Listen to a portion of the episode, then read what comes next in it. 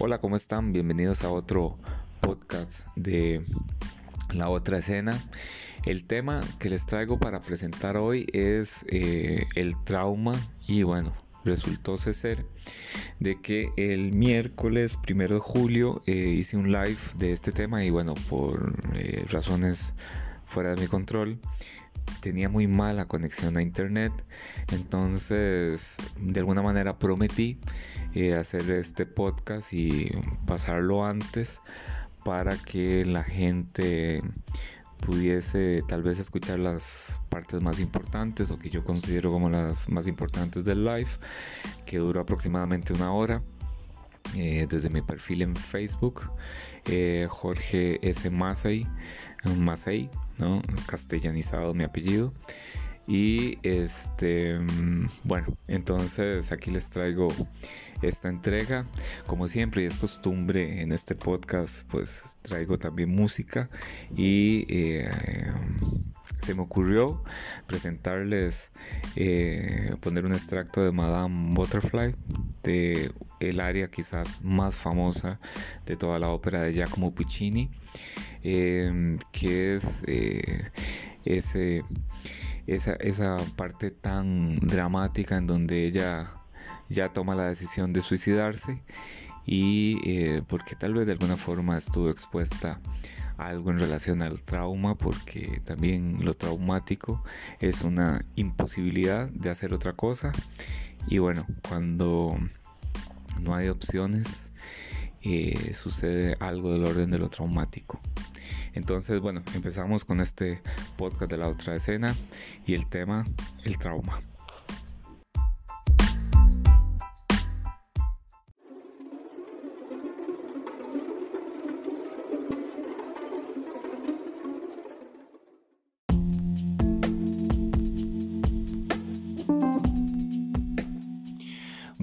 seguir con el tema, para ya más bien iniciar con el tema del trauma, pues bueno, es conveniente eh, primero definir qué es el trauma, pero antes de eso hay que hablar de que hay diferentes posiciones en relación a lo traumático, diferentes posiciones teóricas, ¿no? Entonces, una cosa es el modelo médico, la parte psiquiátrica, mm, la psicología clínica, hablar de lo psicopatológico, ¿no? que viene a ser estar estructurado dentro de este campo y, y otra cosa es el discurso psicoanalítico. Son tres cosas totalmente diferentes sin embargo, me gustaría empezar a hablar acerca de, eh, la, eh, de esta posición del modelo médico y de la parte de la psicología clínica. Bueno, entonces desde esta posición, en los manuales, tanto en el DSM5, el vigente y actual, como el CIE 11, vigente y actual a nivel internacional, en los manuales de diagnóstico de trastornos mentales, el trauma vendría a ser un evento en donde la persona percibe una amenaza hacia sí mismo, a su integridad, ¿no? Eh, puede ser que esté bajo riesgo de muerte o puede estar sufriendo una agresión de tipo sexual, de tipo también psicológica, que al final también una persona puede interpretar, dependiendo de su contexto, que puede ser traumático para ella, ¿no? También esto, esto es algo importante de hacer notar, pero lo que se va a mantener como constante es que la persona está sometida a un peligro donde ella valora que su integridad física o su vida corre riesgo y puede llegar a morir. Eh, y está sometida a un dolor que, eh, que la desborda y también hay otra característica fundamental con el trauma que viene a ser sorpresivo. O sea, el trauma se inscribe dentro de esa posición como un evento, un accidente de tránsito, es algo que es sorpresivo, o una catástrofe eh, natural, por ejemplo. Y bueno, en algunos casos el abuso sexual, el, si es eh, un abuso sexual crónico, que ya después les hablo de eso, eh, pero siempre hay un primer evento que ese evento resulta ser sorpresivo la primera vez, ¿no? Bueno. Entonces, así se define más o menos desde esta posición. Ya en el psicoanálisis se va a retomar una situación, una una concepción similar, por lo menos en Freud, en relación a la sorpresa, al miedo, eh, al susto, eh, que Freud lo va a pensar de manera distinta cada uno de esos elementos, pero sí va a ser totalmente diferente. Otra cosa que habría que aclarar desde el inicio es que una cosa es el trastorno de estrés postraumático y otra cosa es el trauma. Son dos cosas diferentes y no son la misma cosa. Quiere decir que una persona puede sufrir un evento traumático y no desarrollar un eh, trastorno de estrés postraumático. Son cosas diferentes porque el estrés postraumático tiene características sintomáticas muy particulares, ¿no? Eh, el estrés postraumático no se diagnostica en niños, que es una cosa muy importante, eh, porque en el caso del trauma infantil se ve desde otra posición, de otra manera, ¿no? Y no se diagnostica con un eh, trastorno de estrés postraumático. Eh, bueno, y esos son datos importantes para empezar a hablar acerca del trauma. Entonces, son diferentes posiciones. Vamos a empezar a hablar acerca de lo que tiene que ver con la psiquiatría, con la psicología, cómo se ve desde ese tal vez discurso hegemónico y después al final cómo lo plantea el psicoanálisis desde los modelos que tiene el psicoanálisis, ¿verdad? En este caso voy a nada más mencionar dos, que es el de Freud y el de Lacan. ¿no? Entonces, bueno, seguimos con este podcast.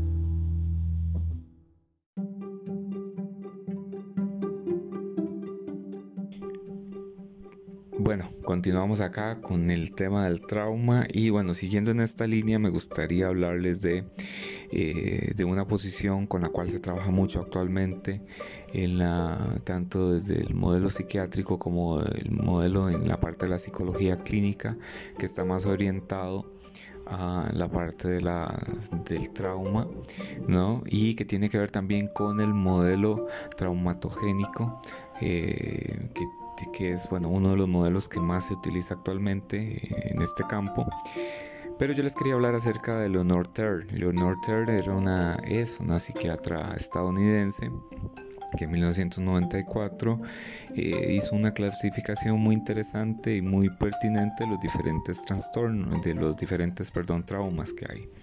Entonces, ella habló de tres tipos de trauma, ¿no? El, trauma tipo 1, trauma tipo 2 y el mixto. Entonces les voy a hablar brevemente en relación a esto también para ubicar este, algunas situaciones que son importantes eh, desde este modelo. Y bueno, lo primero es que habría que decir que el trauma tipo 1, ¿verdad? Es el, que se produce por un evento único, no es un evento único eh, y es un evento masivo, se puede decir, o sea que genera un dolor este, masivo pero no necesariamente eh, deja secuelas eh, severas, se podría decir, ¿no? Y no se caracteriza por ser un, trauma, lo que se llama crónico, o sea, quiere decir que es un trauma que se repite constantemente en el tiempo. Eh, y por lo general puede o no dejar, o ya vamos a ver cuándo deja secuelas secuelas psicológicas, secuelas psíquicas, pero eh, por lo general no deja secuelas, no deja secuelas eh, psíquicas. Este podría estar más que nada relacionado al trastorno de estrés postraumático, ¿no? Pero eh, es una primera categoría que ella hizo. Puede ser un asalto, ¿verdad? De un asalto, eh, un evento, eh, una catástrofe natural, por ejemplo, un terremoto, etcétera. accidentes de tránsito, incluso agresiones sexuales. Eh, bueno, una de las, características de este trauma tipo 1 es que eh, las memorias son completas y detalladas, o sea, la persona totalmente recuerda absolutamente todo lo que pasó. Eh, y siempre hay reproches. El reproche viene en relación a, bueno, y si hubiese hecho esto, si hubiese hecho lo otro, si hubiese sido valiente o no, bueno, ese tipo de cosas. Después está el trauma tipo 2, que ese, eh, ahí sí, ahí sí eh, es un trauma que se repite en el tiempo y está ya asociado a la parte infantil, o sea, muy de la mano a la parte infantil, porque es algo que por lo general eh, se va a repetir constantemente, va a ser un trauma crónico y este sí va a afectar el autoconcepto, va a lesionar la autoestima, la autoimagen, este, la agresión puede volver sobre sí mismo, sobre la misma persona cuando ya está, eh, ya crece, ya es adulto.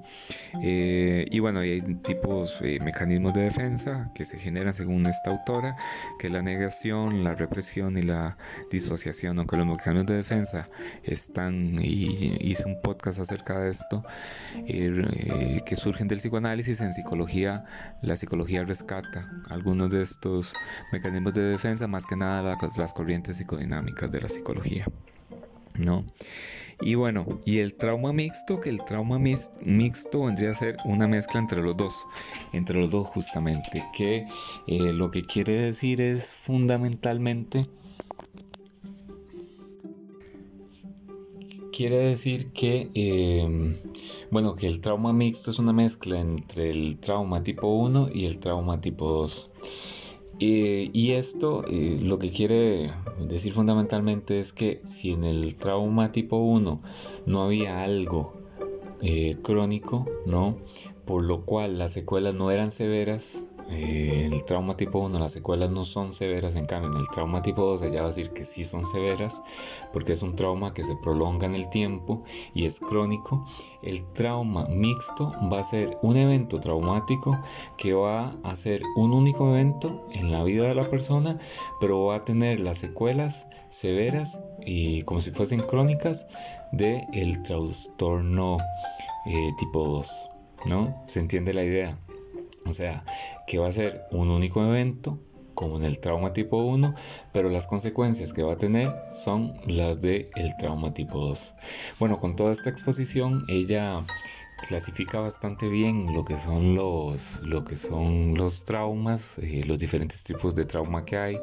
Habría que ver también que hay este, el trauma físico, el trauma emocional, el trauma psicológico, pero bueno, eso ya es otro tema desde la parte del modelo médico psiquiátrico y la psicología clínica y diferentes enfoques.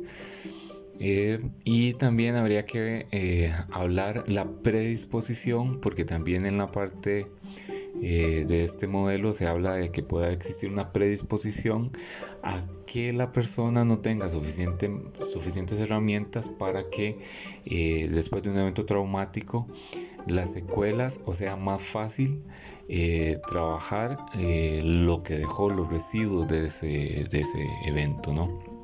y poderlo poder trabajarlo o que la persona lo pueda resignificar de una forma quizás eh, un poco más eh, natural de alguna manera. Pero bueno, en eso no, de eso hay, hay muy poco, nada más se habla de las secuelas, de las, perdón, de las de la posición más que nada eh, anterior al trauma de que había antes y bueno todo esto estos traumas también hay que decir que tienen una comorbilidad ¿Qué quiere decir eso? Que se pueden relacionar con otros tipos de, trastornos eh, mentales, ¿no? Y bueno, hasta aquí dejamos con este tema del modelo médico y ahora vamos a empezar a hablar acerca de psicoanálisis y después hacemos una conclusión, bueno, hago yo una conclusión general de este tema.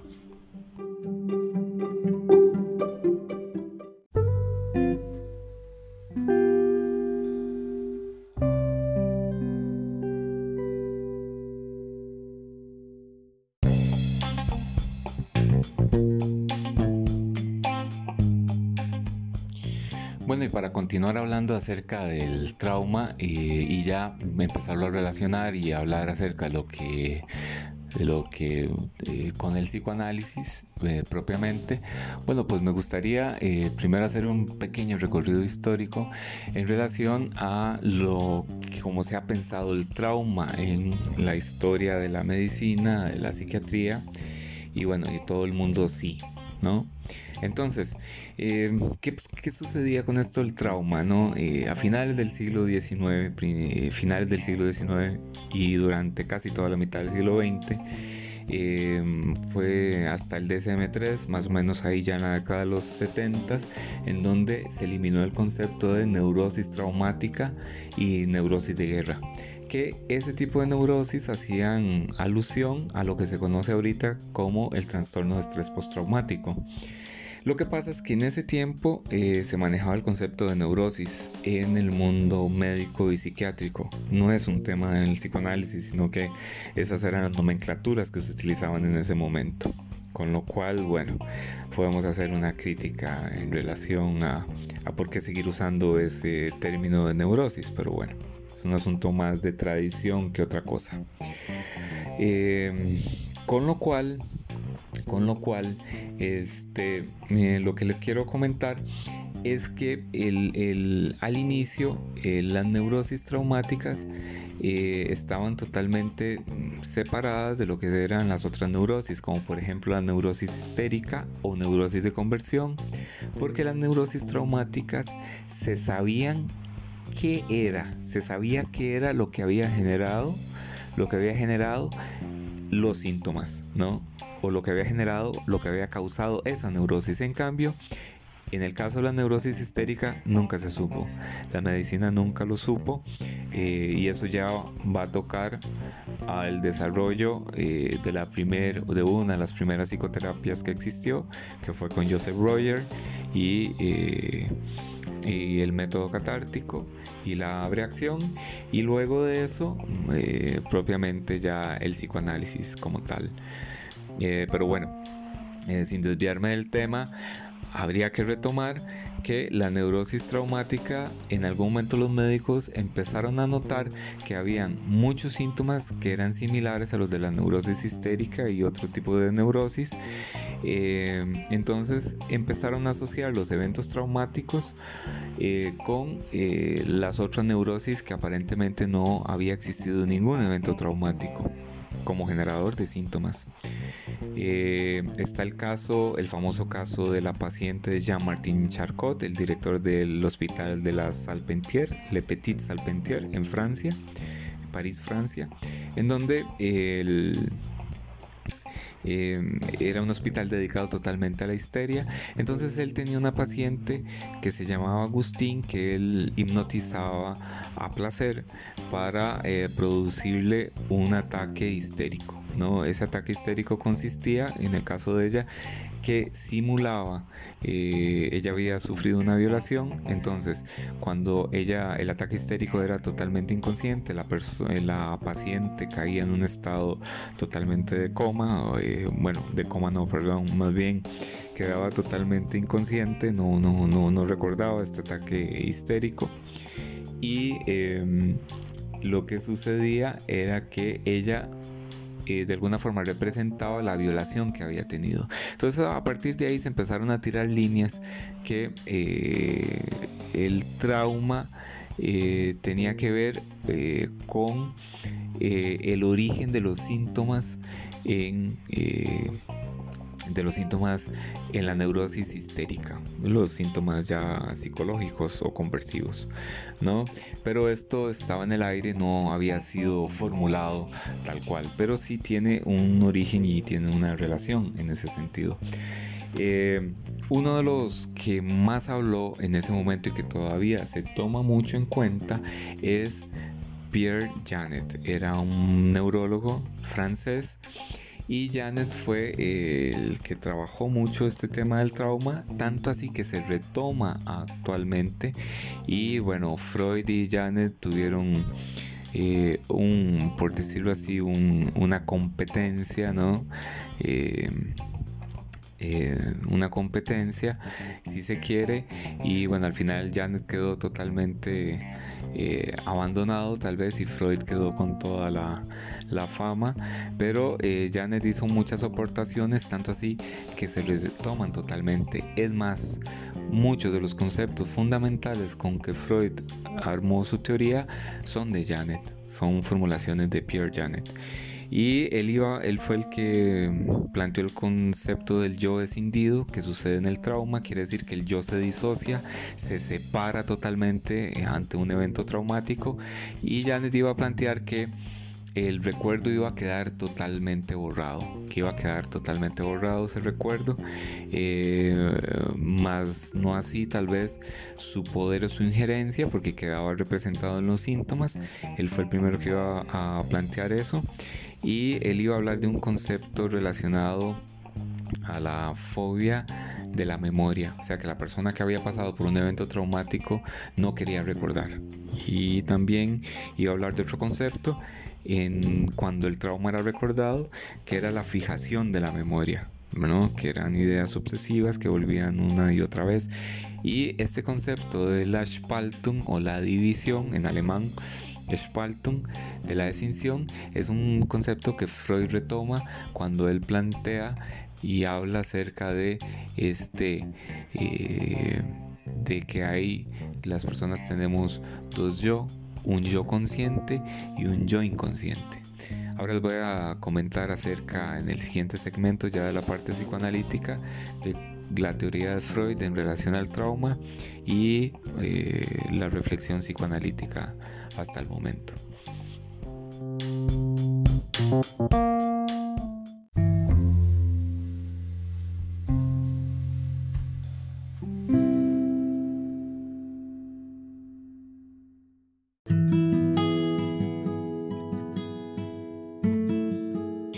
Ya para terminar quisiera hablar acerca de la posición del psicoanálisis y hablar un poco de historia también, porque hablar de la posición del psicoanálisis es hablar acerca de diferentes tipos de pensamiento, porque el psicoanálisis está compuesto de diferentes modelos dentro del mismo psicoanálisis. Y bueno, eh, lo primero que habría que hablar es de Freud y su teoría del trauma o teoría de la seducción.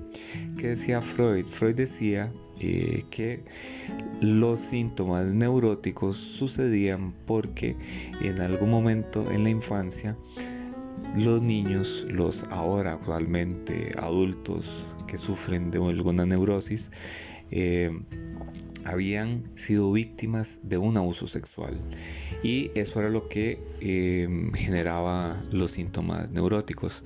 Esta fue la teoría del trauma de Freud. También él decía que bueno, que no necesariamente era un abuso sexual, sino también una seducción, pero de índole sexual hacia el niño y que eso era lo que generaba el síntoma como tal.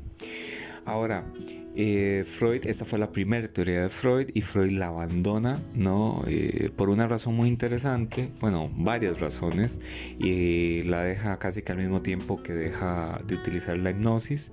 Como ya yo he dicho en psicoanálisis, no hacemos hipnosis, los psicoanalistas no hacemos hipnosis, pero eh, ¿por qué Freud la deja? Porque él se da cuenta que el trauma es ambivalente. ¿Qué quiere decir esto? Que bueno, que dos personas sometidos al mismo trauma, por ejemplo en una familia eh, donde hubo violencia doméstica, hay gente que desarrolla síntomas de otras personas que no. Entonces Freud se daba cuenta de esto, que habían eh, que, eh, que, existieron personas y también por las observaciones que él hizo de las neurosis de guerra. Y esto lo llevó a le llevó, lo, lo llevó también a hacer esta afirmación. Y entonces él abandona la teoría del trauma en esa famosa carta que le hace a Wilhelm Fliess, eh, ya no creo en mi neurótica, y desarrolla la teoría de la fantasía. ¿Qué quiere decir esto? O fantasía o la fantasía inconsciente, que muchos psicoanalistas la llaman como la teoría del fantasma, pero eh, Freud nunca habló del fantasma. El que habló del fantasma fue Lacan, no Freud. Entonces se confunde una cosa con otra. Muchos dicen que está implícito en Freud eso, pero en realidad no. Y bueno, entonces, ¿qué sucede con esto? Que em, Freud em, em, hace una sustitución. En vez del trauma, él pone a la pulsión y pone al deseo y las fantasías inconscientes, ¿no? Ahora, pulsión y deseo no es lo mismo, pero en Lacan, en Freud, eh, parecen ser exactamente lo mismo, o no se puede saber qué es deseo en Freud y qué es pulsión, porque Freud a través de lo pulsional, él decía que la pulsión es el límite entre lo psíquico y lo somático y tiene que ver con las experiencias de satisfacción y con lo psicosexual. Porque si bien es cierto, Freud no habló de lo sexual en el sentido propiamente genital como tal, aunque hay una fase que él plantea que es la fase genital, ya en la pubertad, evidentemente, pero más que nada Freud habla de lo psicosexual que tiene que ver con las experiencias de satisfacción. Y esto tiene que ver fundamentalmente con el cuerpo y las representaciones que esa vivencia corporal dejan en el aparato psíquico. Eh, ese es Freud a la letra. Y ese es el modelo de Freud. Entonces Freud abandona esta idea eh, del trauma y bueno, pero sin embargo esta idea, esta primera teoría de Freud eh, de la seducción y del trauma se quedó impregnado en el sentido común de las sociedades occidentales. Si ustedes lo ven claramente, así es. Eh, y bueno, en ese momento también Freud trabajaba con la la posición de la abreacción, que viene también, que la trabajó con Joseph Breuer, y ya después deja todas estas ideas y ya desarrolla su teoría propiamente psicoanalítica. Bueno, eh, ahora vamos a hablar de Lacan, que a mi manera de ver es una teoría mucho más eh, convincente y adecuada para estos tiempos. ¿Y por qué? Porque de alguna manera eh, Lacan trabaja con con, un, con el modelo de significante, con lo significante y no trabaja con huella anémica y con representación, que para Freud la huella anémica es una huella que queda registrada en el aparato psíquico de forma indeleble. Quiere decir que no se puede borrar. En cambio, en el caso de Lacan, el significante es algo que es evanescente, como las huellas en la arena. Cuando uno camina en la arena, eh, las huellas tarde o temprano se borrarán eh, porque el mal las borra. ¿No? Entonces son modelos totalmente diferentes y lo que Lacan plantea es que un evento traumático vendría a ser de alguna manera, además que Lacan decía que el trauma era la irrupción del deseo, pero eso hay que mm, saberlo interpretar, pero evidentemente desde el modelo de Lacan el trauma tendría que tener un significado en cuanto um, a la constitución del sujeto del inconsciente.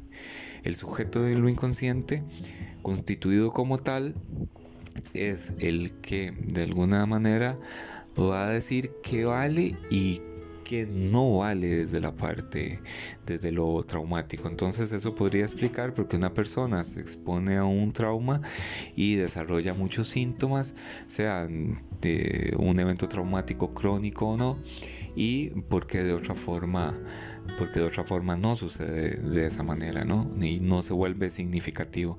Y esta es una parte muy importante que hay que tomar en cuenta porque el modelo de trabajo de Lacan, del psicoanálisis de Lacan, es totalmente distinto al de Freud. Luego de eso, y ya para terminar, en la psicología hay diferentes tipos de tratamientos, eh, de la parte cognitivo-conductual, terapia de exposición, después está la MDR muy cuestionada, eh, aunque la pala haya aceptado, no sé, hay todo un problema en ese sentido.